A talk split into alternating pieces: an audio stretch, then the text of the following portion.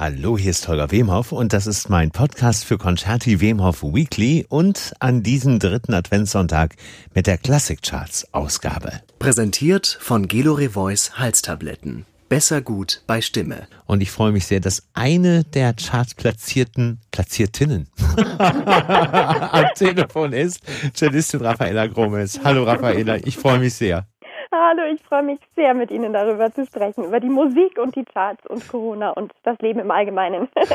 und das Leben im Allgemeinen, genau. Erstmal darf ich dir gratulieren, ähm, dass du erneut in den Klassikcharts vertreten bist. Das, äh, ich, ich kann mich erinnern, es ist noch gar nicht so lange her, da war auch dein Offenbach-Album dort vertreten. Ja, das stimmt. Es hat mich jetzt auch überrascht, dass wir gerade auch mit so etwas doch recht anspruchsvollen wie dem Schumann Cello Konzert gleich zwei Monate hintereinander auch in die Charts gekommen sind. Das ja. hat mich natürlich auch gefreut, ja. Erste Gratulation, die zweite, ich habe sie dir schon persönlich gemacht, weil wir haben uns dort kurz getroffen. Äh, Glückwunsch zu deinem äh, Opus Classic, den du eben vor wenigen Wochen bekommen hast. Dankeschön. Für den Offenbach eben, ne? Genau, im Duo zusammen mit meinem wunderbaren Pianisten Julian Riem. Genau. Ja, das war ein, ein Kammermusikpreis, der uns natürlich auch sehr gefreut hat, weil wir ja schon seit acht Jahren zusammenspielen und ja. irgendwie ist es wirklich dann auch eine Würdigung unserer Duoarbeit. Und er ist ja auch auf deinem neuen Album beteiligt, mit dem du in den Charts vertreten bist. Stimmt, ja, wir haben drei kleine Zugaben dann noch gemeinsam aufgenommen, richtig. die sind tatsächlich in der Corona-Zeit entstanden. Also die Cello-Konzerte hatte ich schon vorher, schon letztes Jahr eingespielt. Gott sei Dank. RSB. Und dann haben aber in der Corona-Krise jetzt Julian und ich diese Stücke entdeckt und gedacht, eigentlich würden die so eine wunderbare Abrundung dieser Romantic Cello-Concerto-CD ja. darstellen, weil es irgendwie eben diese diesen Kern der Romantik so schön trifft, dieses kleine, zarte, kammermusikalische. Ja. Und dann haben wir gesagt, warum nicht? Und Sony hat auch mitgemacht. Es hat uns sehr gefreut, dass sie so spontan waren und die dann noch diese drei Stückchen noch mitgenommen haben. Und das Ergebnis ist ein sehr schönes geworden. Also wer es noch nicht gehört hat, äh, muss, muss sich das unbedingt äh, nicht nur als äh, Schumann-Fan, sondern insgesamt auch wegen dieser drei herrlichen Zugaben geben. Unbedingt sogar. ähm, Raffaela, äh, bevor wir das Ganze mal etwas aufdröseln, erstens mal finde ich es bemerkenswert, dass nur ein, wenn ich das richtig gesehen habe, nur ein Cello in den Charts, in den Klassikcharts vertreten ist. Fast ein Skandal. ja, das stimmt. Es gibt so wahnsinnig viele tolle Cellisten und so wunderschöne Stücke für Cello. Aber ähm, ja, es ist natürlich jetzt auch ein taffer Monat, wenn Jonas Kaufmann eine Weihnachts-CD rausbringt und Igor oh, ja. Und ich weiß nicht, also es haben einfach wahnsinnig viele Stars gerade ähm, ihre CDs, ihre neuen. Igor Lewitz, Jonas genau. Kaufmann, genau. äh, Anne-Sophie Mutter natürlich lang, lang. Genau, Garanza und so ja, weiter. Ja, ja. Ich meine, das ist natürlich für mich überhaupt eine Ehre, ehrlich gesagt, unter diesen Stars dort vertreten zu sein mit diesem Album. Also ja. Vielen, Bist vielen Dank an mein Publikum. Ja, genau, das, das, genau, weil das ist ja sozusagen eine Auswertung, was das Publikum ja, äh, angeht. Richtig. Ja, ähm, bist du mit einem dieser Stars äh, oder bist du von einem dieser Stars äh, Fan? Die wir gerade genannt haben? Oder magst du einen davon besonders gern oder eine?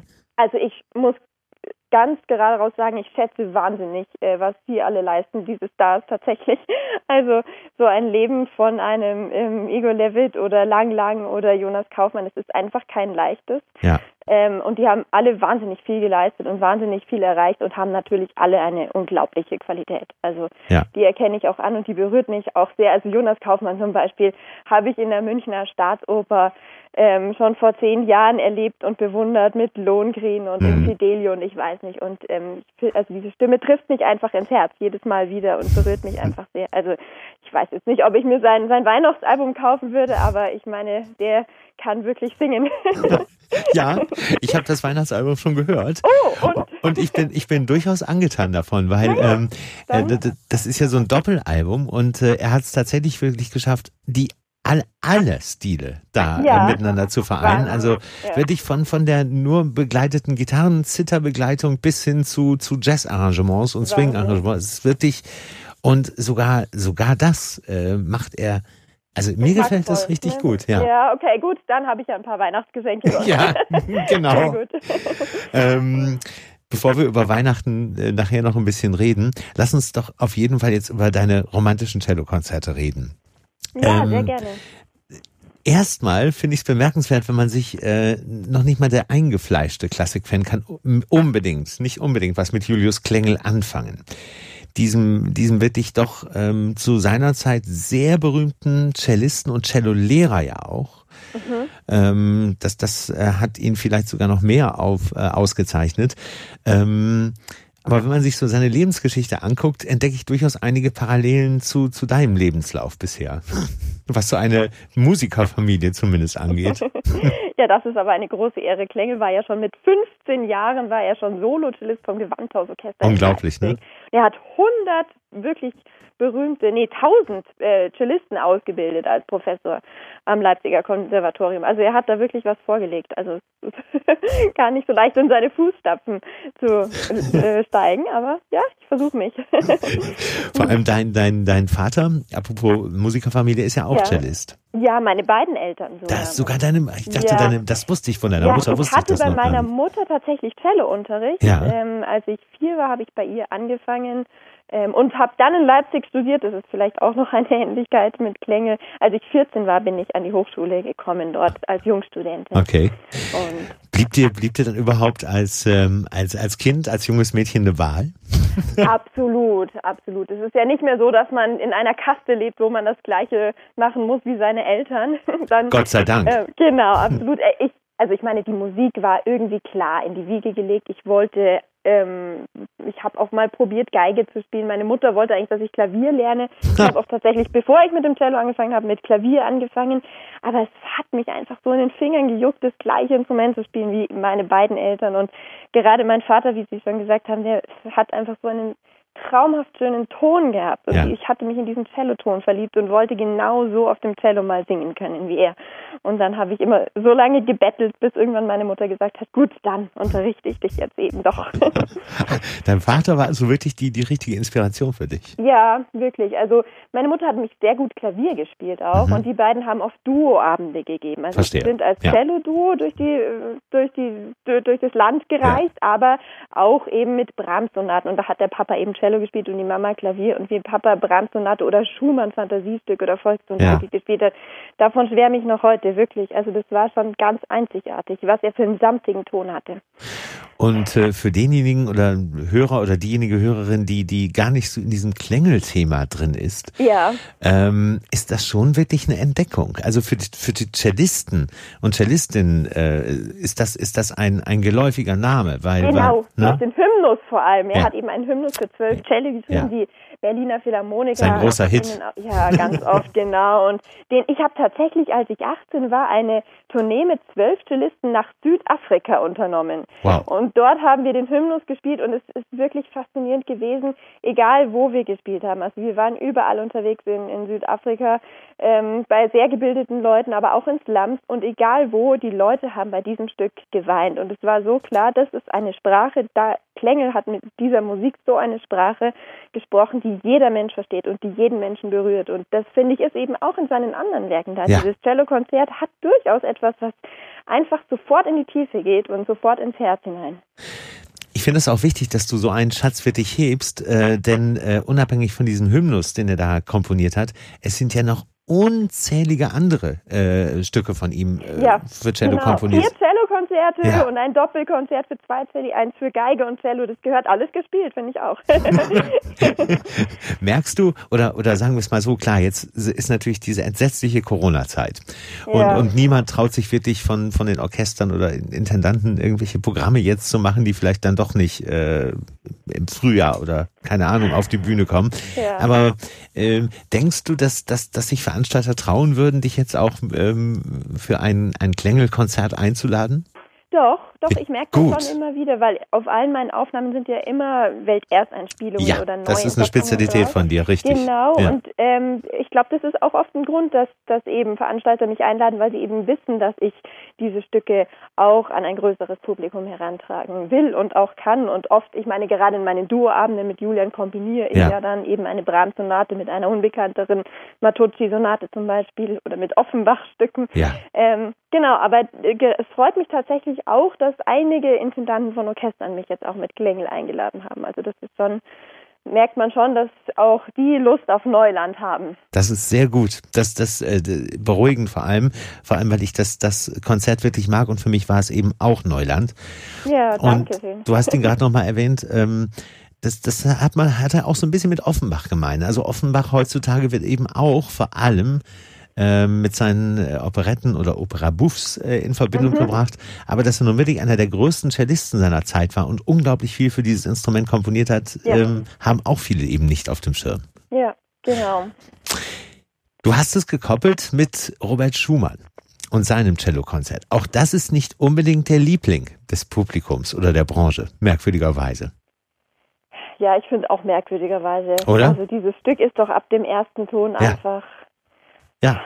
Also, es mir fehlen die Worte. Ja. Das ist eben das, Musik drückt aus, was die Worte nicht mehr ausdrücken können. Das, es ist so, es drückt so eine Sehnsucht aus und so eine Zerrissenheit und gleichzeitig so ein Glück und eine Leidenschaft und eine Freude und also alles gleichzeitig und, und also das ist einfach ein, ein Werk, in das man nur eintauchen kann und ähm, vollkommen erfüllt ist davon. Wie erklärst du dir das denn, dass das, dass das ein nicht so geliebtes äh, Stück ist? Äh, was übrigens ja äh, das gleiche Schicksal wie das Violinkonzert teilt von Schumann. Mhm, ja. Auch das, das, also wenn von seinen Konzerten was auf dem Programm steht, dann der Dauerbrenner das Klavierkonzert. ja, das stimmt natürlich.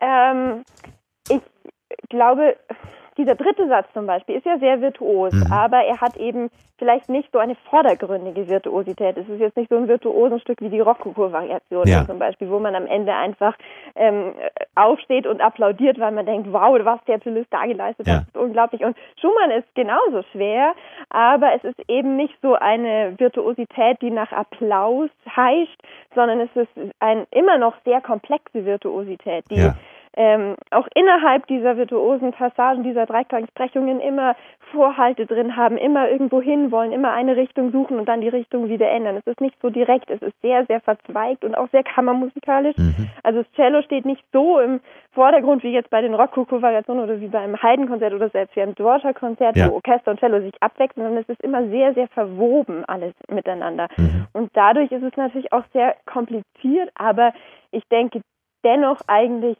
einfach so genial, ja.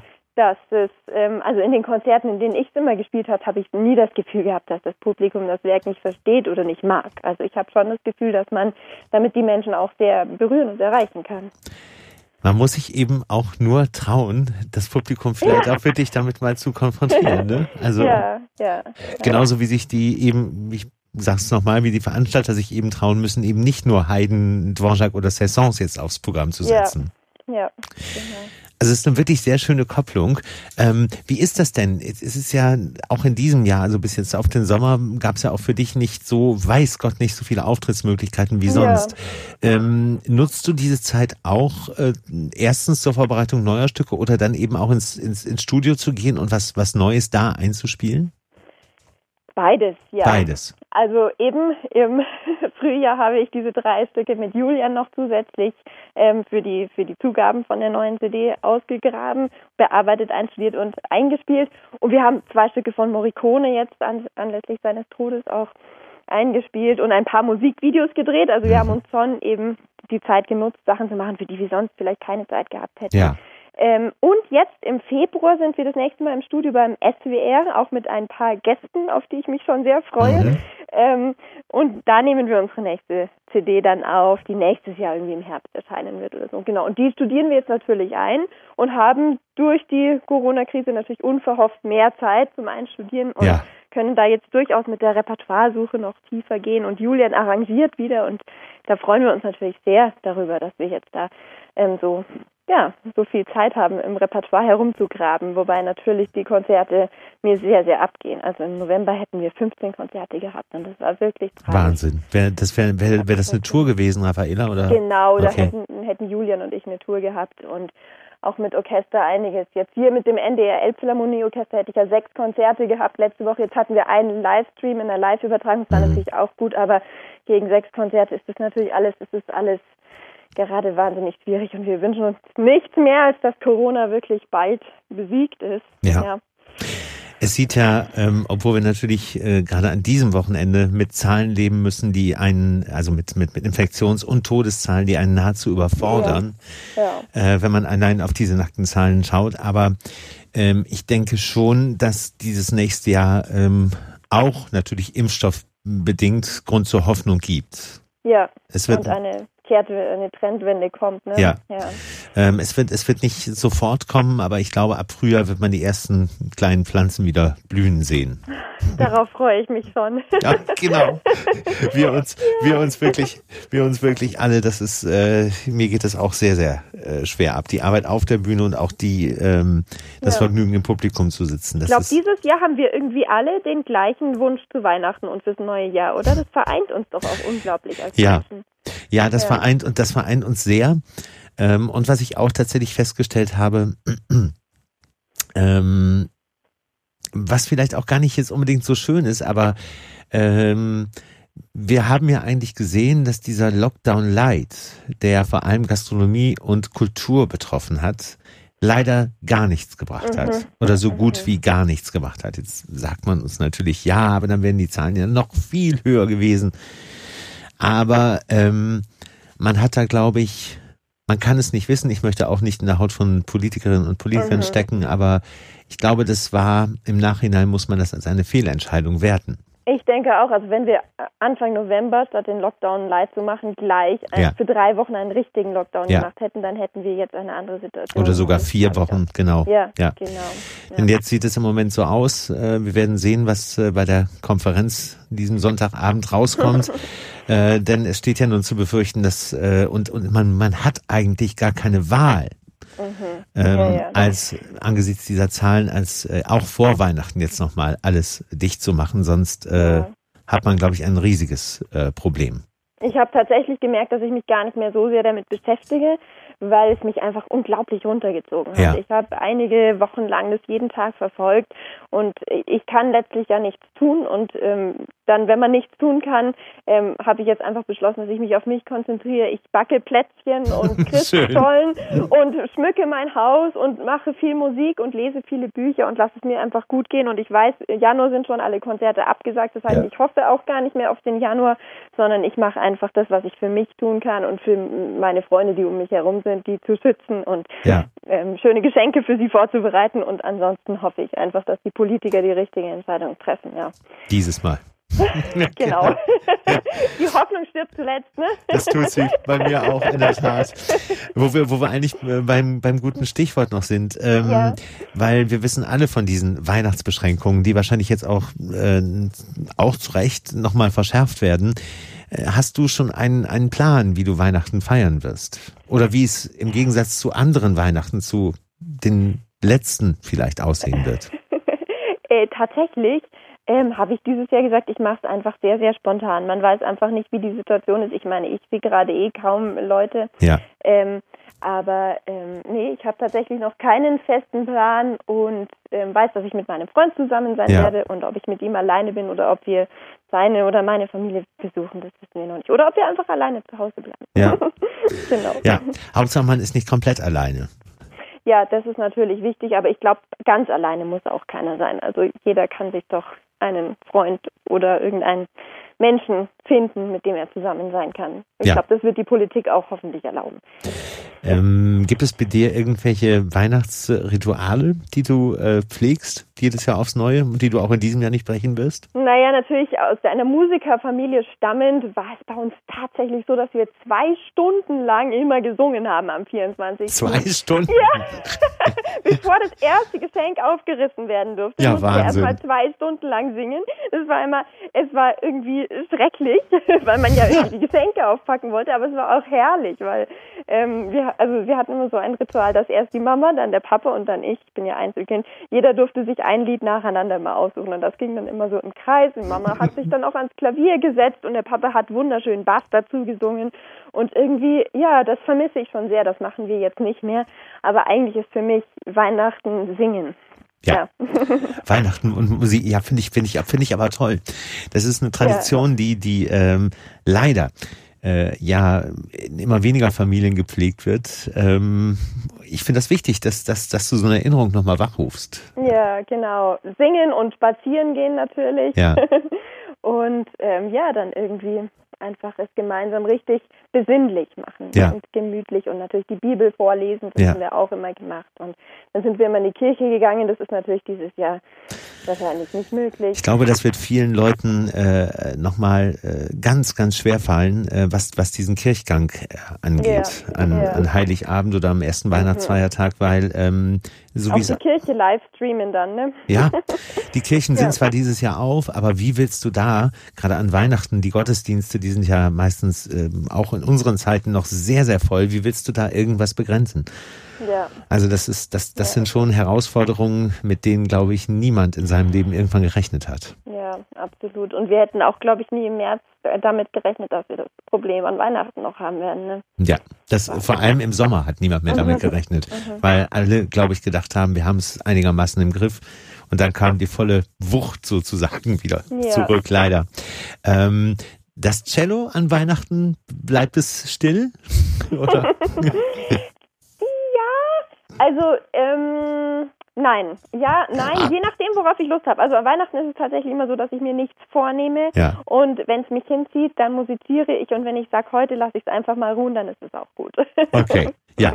Also es, es, es, äh, du hast dann auch an wenigen Tagen mal keine Sehnsucht und äh, es darf sich auch mal ausruhen. Es darf sich ausruhen, aber vielleicht auch nicht. Vielleicht setze ich mich einfach hin und spiele Bach-Suiten. Das ist, das ist Bach und Weihnachten passt auch wunderbar zusammen. Ach, wunderbar. Ja. Bach Weihnachtsoratorium. Überhaupt lege ich mir immer das auf als CD erstmal und dann kann Weihnachten beginnen. Ja, ja, auch das ja. ist ein sehr schönes musikalisches Ritual, finde ich auch. Absolut, ja. Raffaela, ich danke dir. Das war, das waren wirklich sehr, sehr schöne ähm, knapp 30 Minuten, die wir jetzt verbracht haben. Fand ich auch ein sehr, sehr vielseitiges, angeregtes Gespräch mit dir. Vielen, vielen Dank. Von Herzen und ich freue mich jetzt schon auf das neue Album mit Gästen. Ich habe mir das gemerkt. Ja. Ähm, und, dann äh, sprechen wir wieder. Dann sehen wir uns vielleicht in Berlin auch mal wieder. Du nimmst, du nimmst mir gerade meine Worte aus dem Mund und, und wir haben genau den gleichen Gedanken. So, so machen wir das. Für den Moment ähm, wirklich von Herzen frohe Weihnachten für deine Familie, dich und deinen Freund und äh, macht es euch so schön wie möglich und wir hoffen zusammen auf ein wesentlich besseres 2021. Absolut. Danke dir und pass auf dich auf und bleib gesund. Gleichfalls. Und, und alles, alles Liebe. Bis ganz bald, Raffaela. Vielen Dank. Bis dann. Tschüss. Tschüss. Ciao.